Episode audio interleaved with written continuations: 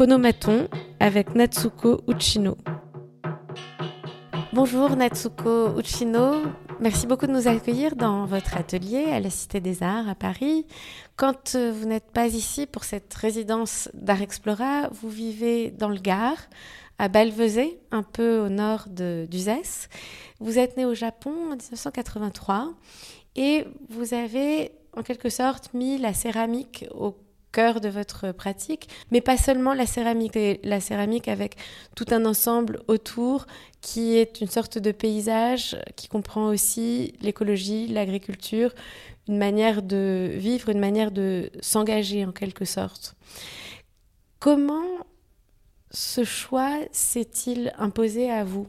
Bonjour euh, Anaëlle, merci beaucoup euh, euh, d'être venue et, et euh, c'est une belle entrée en matière, effectivement, parce que euh, la notion de paysage, elle permet euh, d'articuler le, le rôle et, comment la céramique en tant que médium sert de charnière en fait à différentes notions, à la fois l'écologie, à la fois la transformation de la matière, l'écologie, l'agriculture. donc je pense que ouais, c'est pas mal la manière de, de, rentrer là-dedans. Euh, le terme de paysage, il, permet euh, d'articuler en fait de manière acentrée euh, ces différents éléments. Et, et, et la céramique, c'est c'est de la terre cuite. L'argile devient céramique par la transformation du feu. Et, mais essentiellement, c'est un, c'est un médium qui est extrait du paysage. Euh, et, c'est effectivement comme ça que j'ai commencé, enfin où j'ai été initié à la céramique. Euh, donc j'ai un parcours euh, d'artiste plutôt classique à l'origine, c'est-à-dire que j'ai fait, j'ai été dans une école d'art à New York, la Cooper Union, et suivi un enseignement à la fois, c'est vrai, technique quand même, parce que je pense qu'il y avait un héritage du Bauhaus, mais en même temps euh, euh, très conceptuel. Euh, et on a eu des figures importantes comme Hans Hake ou Doug Ashford de Groupe Matériel ou Walid Rad. Donc c'était c'était des, des, pratiques très engagées, mais effectivement interdisciplinaires et pas forcément liées à une matière. Et, et donc j'ai euh, commencer la pratique céramique véritablement après euh, la formation euh, de beaux-arts. Et j'ai appris dans, une, dans un atelier vraiment amateur. Et, aux États-Unis? Aux États-Unis, ouais, toujours. Ce Greenwich Pottery House, qui, est vraiment, qui est une association basée dans le West Village. Et enfin qui est vraiment euh, super quoi c'est un atelier vraiment euh, formidable euh, à la fois en termes d'occupation dans la ville parce qu'ils ont ce bâtiment et il y a une histoire quoi associative assez longue et aussi, c'est intéressant parce que c'est, enfin, surtout en sortant d'école d'art, c'est des publics mixtes et c'est à la fois des professionnels et des amateurs. Euh, qui font des objets fonctionnels. Enfin, donc c'était vraiment euh, à l'opposé quoi euh, de, l'enseignement des beaux arts. mais j'ai vraiment appris après, et c'était lié en fait à ma pratique agricole. C'est-à-dire que j'ai commencé à travailler dans une ferme. En fait, je suis partie faire mes études là-bas et je suis restée pendant 5 ans après mes études aussi. Donc en, en total, j'étais 10 ans à New York, 5 ans en ville et 5 ans à la campagne upstate. Est-ce que, à ce moment, dans ces années-là, parmi les étudiants qui sortaient de Cooper Hewitt, euh, le choix de la céramique comme euh, médium de prédilection était une évidence? Est-ce que vous étiez nombreux?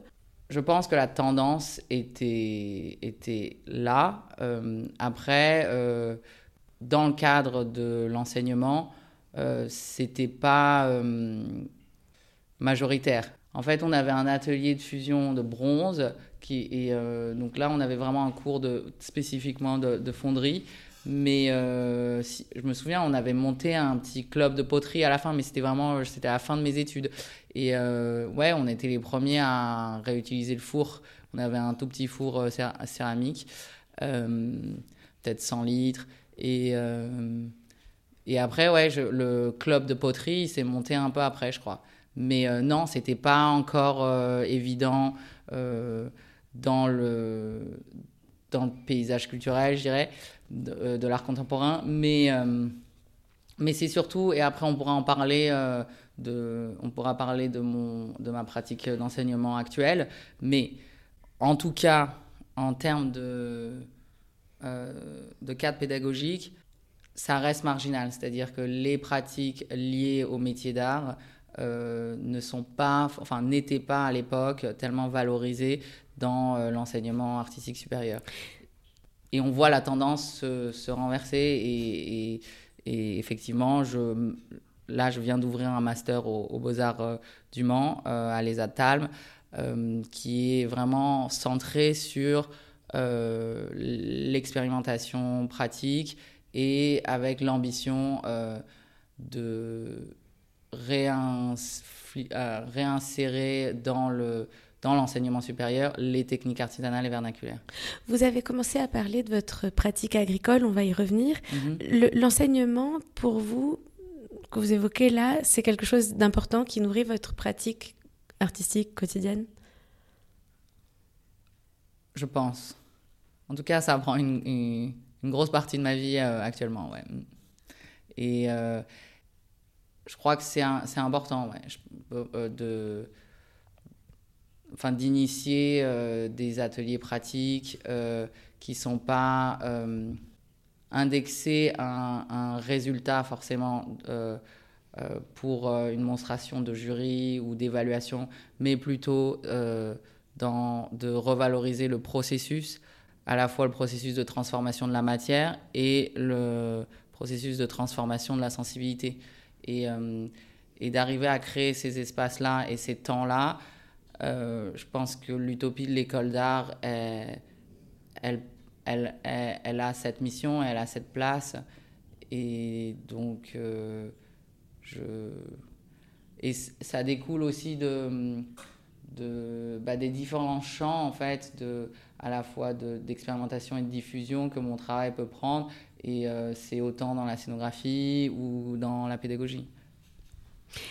Donc cette activité agricole, à côté de New York que vous avez commencé à voir. Qu'est-ce que c'était? Est-ce que c'était euh, euh, un besoin? Est-ce que vous avez à un moment considéré ça comme une pratique artistique? Comment ça s'est passé? D'où c'est venu? Et, quel effet ça a eu? C'est à la suite de rencontres et d'invitations, euh, évidemment. donc c'est aussi les hasards de la vie, hein, mais euh, c'est un de mes professeurs de Cooper, euh, Peter Nadine, et euh, sa compagne Anne Kennedy, qui, avait un, qui ont un, site au nord de l'État de New York, dans les Catskills.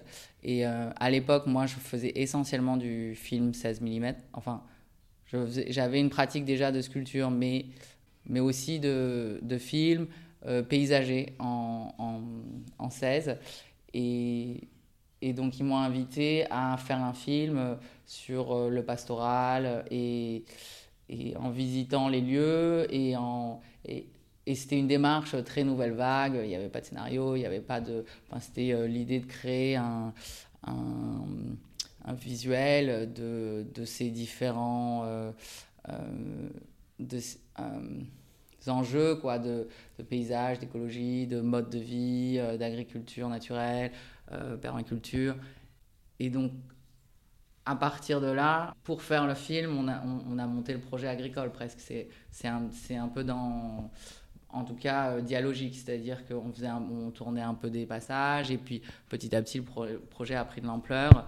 Et, euh, et c'est. Et, donc c'est un projet qu'on a monté ensemble euh, qui s'appelait Art et Agriculture. Et c'était euh, un projet de ferme euh, permacole expérimentale mené par des artistes.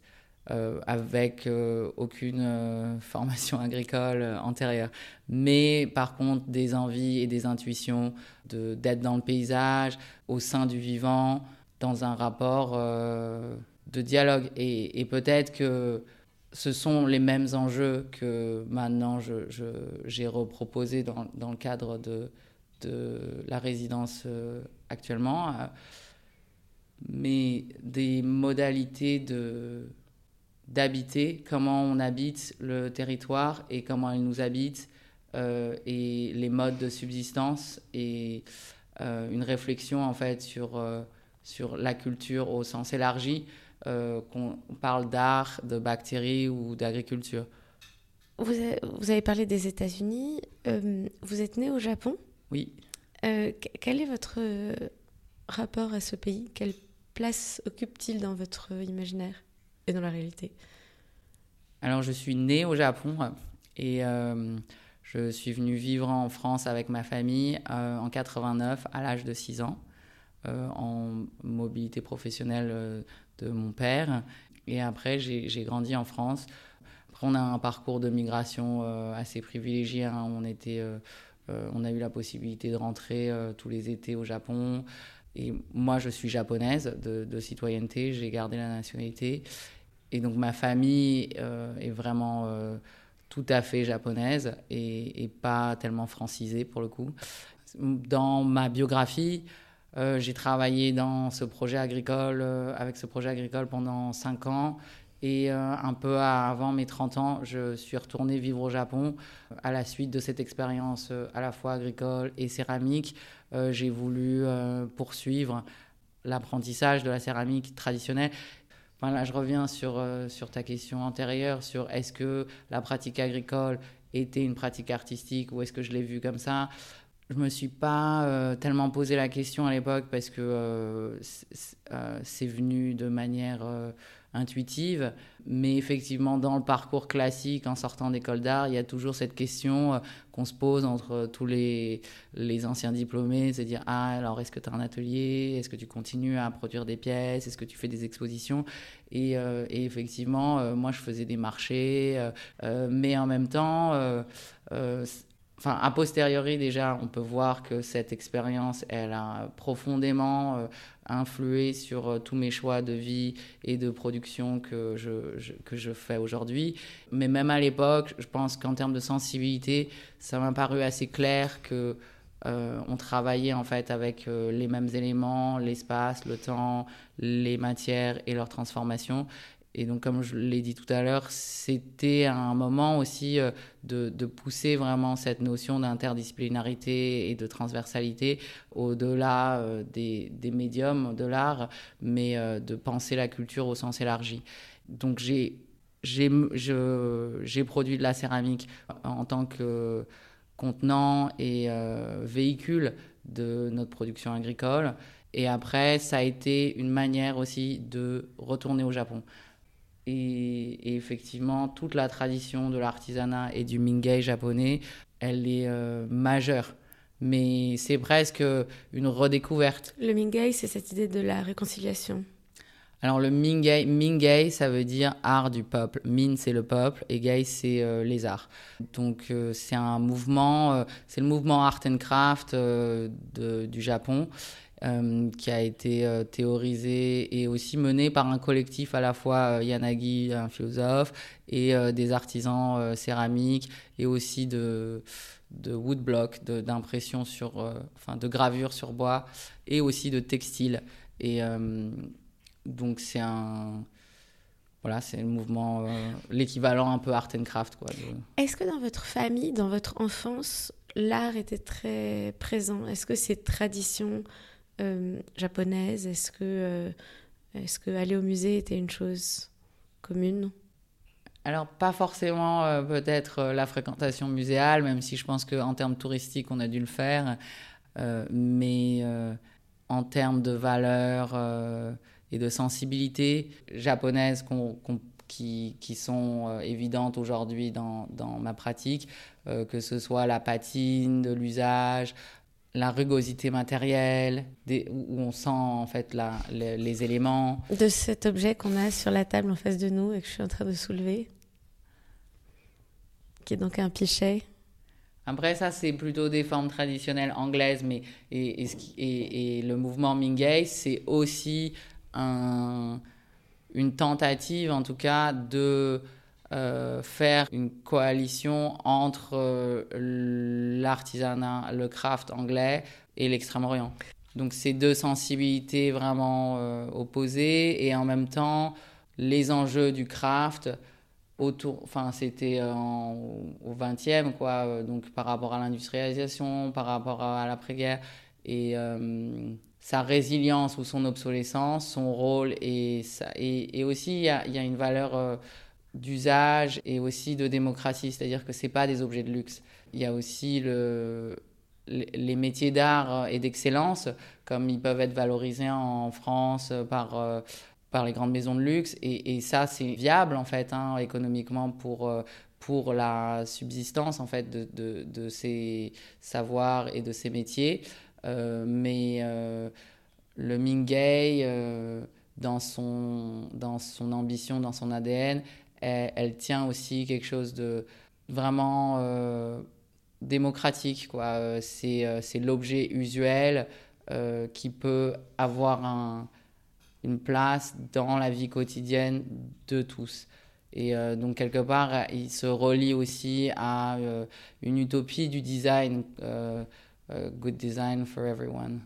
Cette notion de l'usure que vous avez évoquée il y a quelques instants, elle est au cœur aussi d'un projet, une sorte de série qui est ouverte, si je ne me trompe pas, qui s'appelle Keramikos mhm.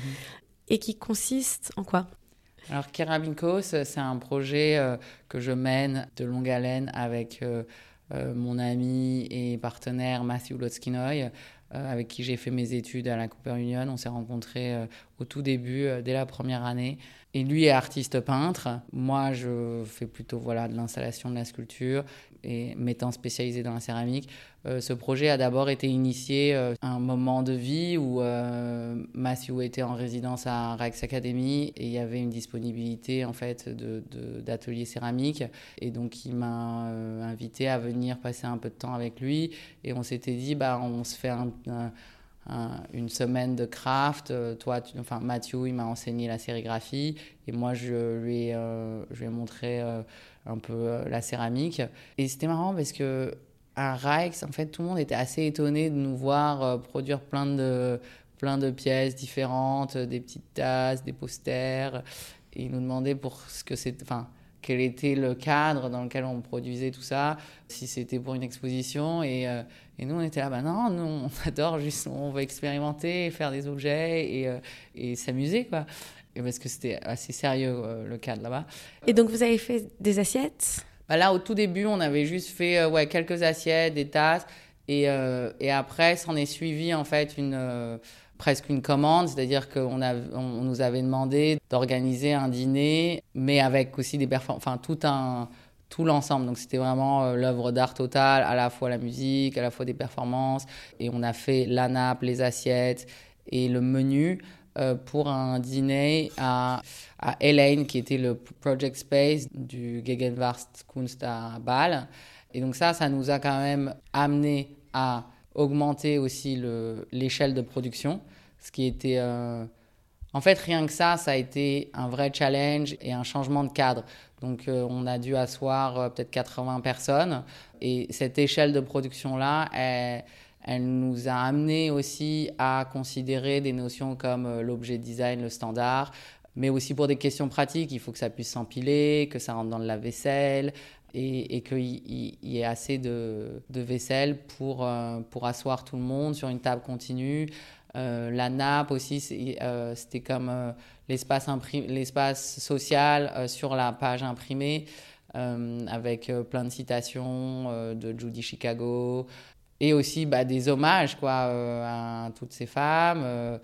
Mais c'est vrai que oui, il y a plein de performances assez dingues dans le désert avec. Euh, Parce que donc les assiettes, cet ensemble de, de caramicos, d'objets, de, de, produits mhm. dans ce cadre de caramicos, vous les avez de nombreuses fois réutilisés pour des, des occasions, pour des sortes de repas performance donc ça, c'était euh, la, la, Keramikos 2, donc c'était la première grande série, mais c'était quand même notre deuxième série de, céramique ensemble.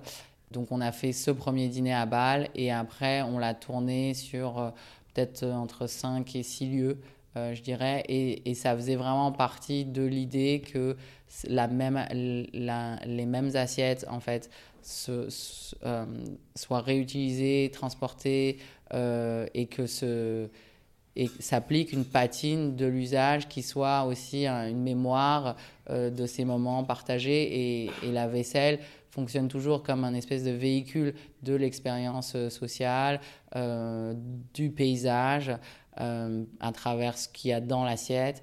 Et en fait, toute cette expérience-là, elle est ingérée.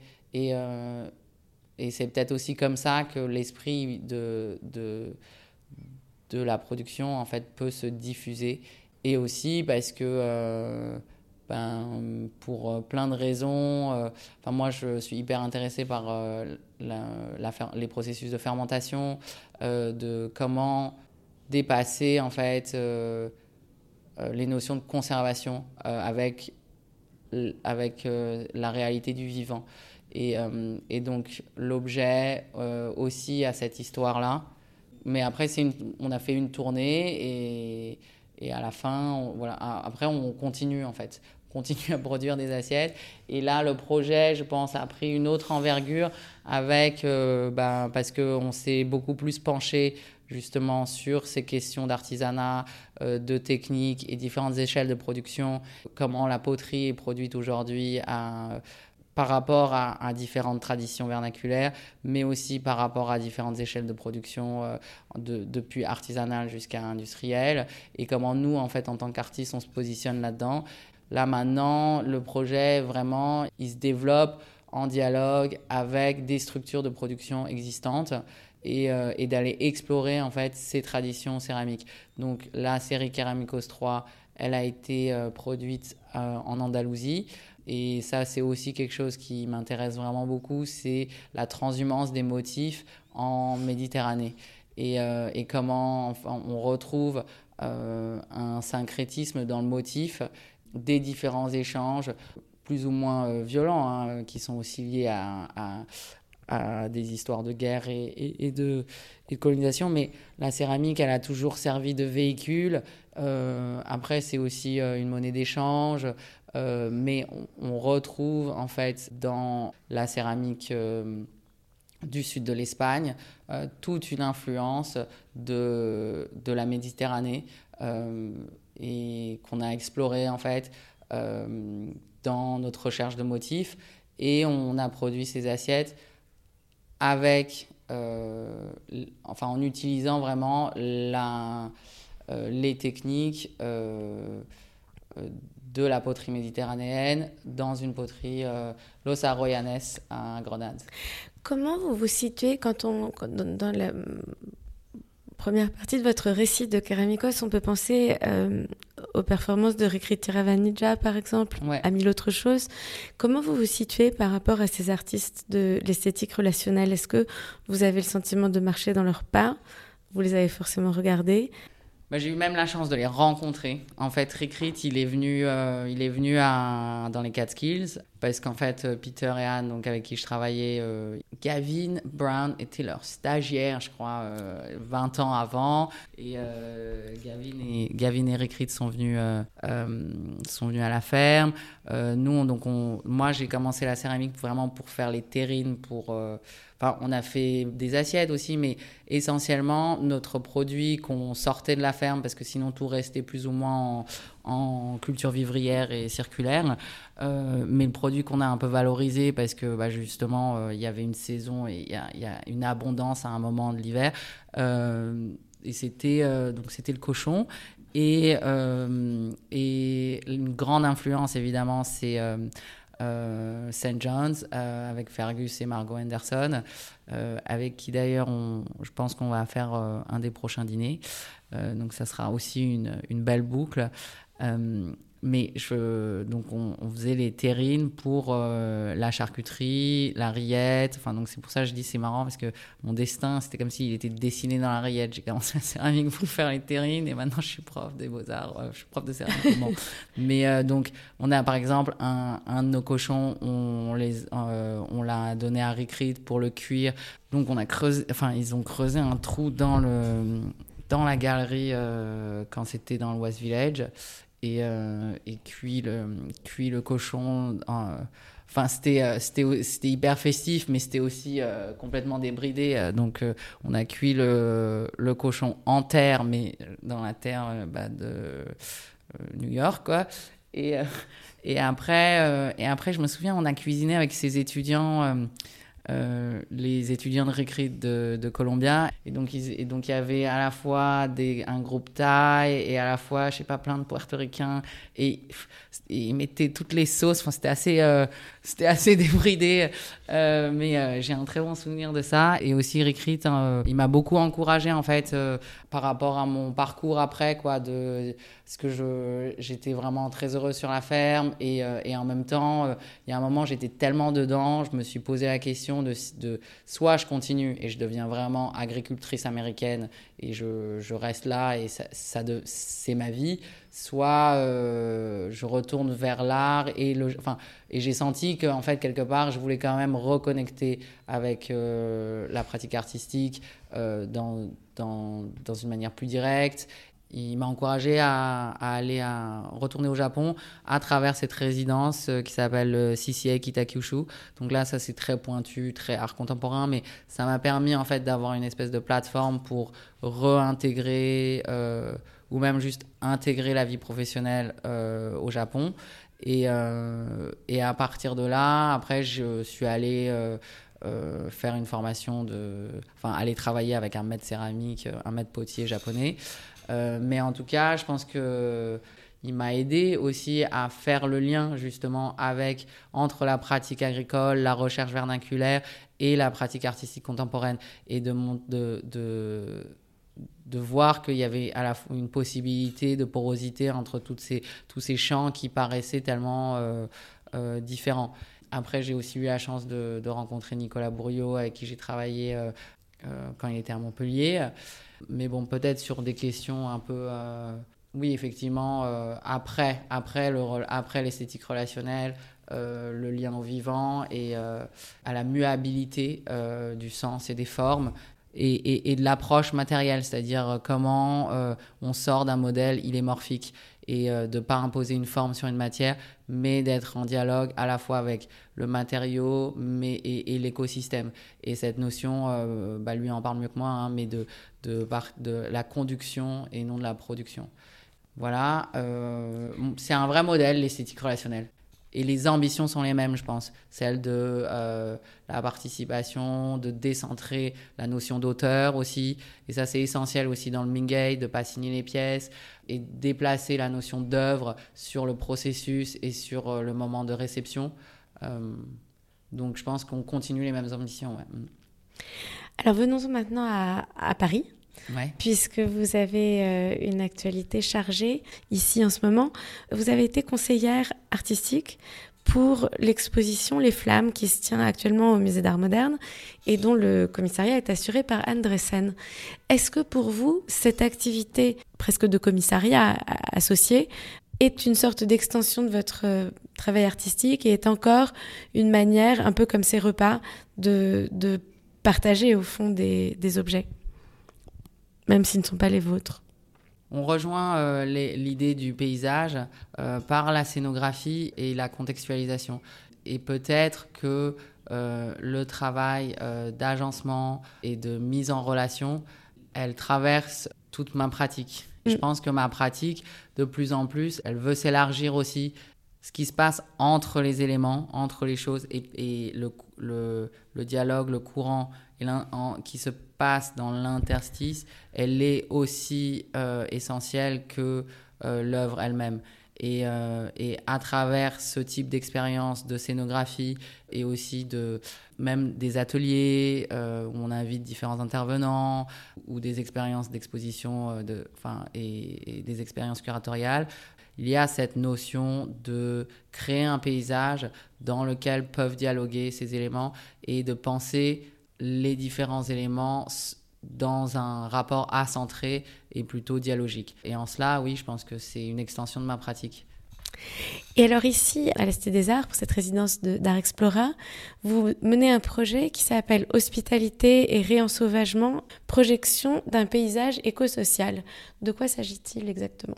J'ai voulu réfléchir sur la notion de culture vivrière en milieu urbain.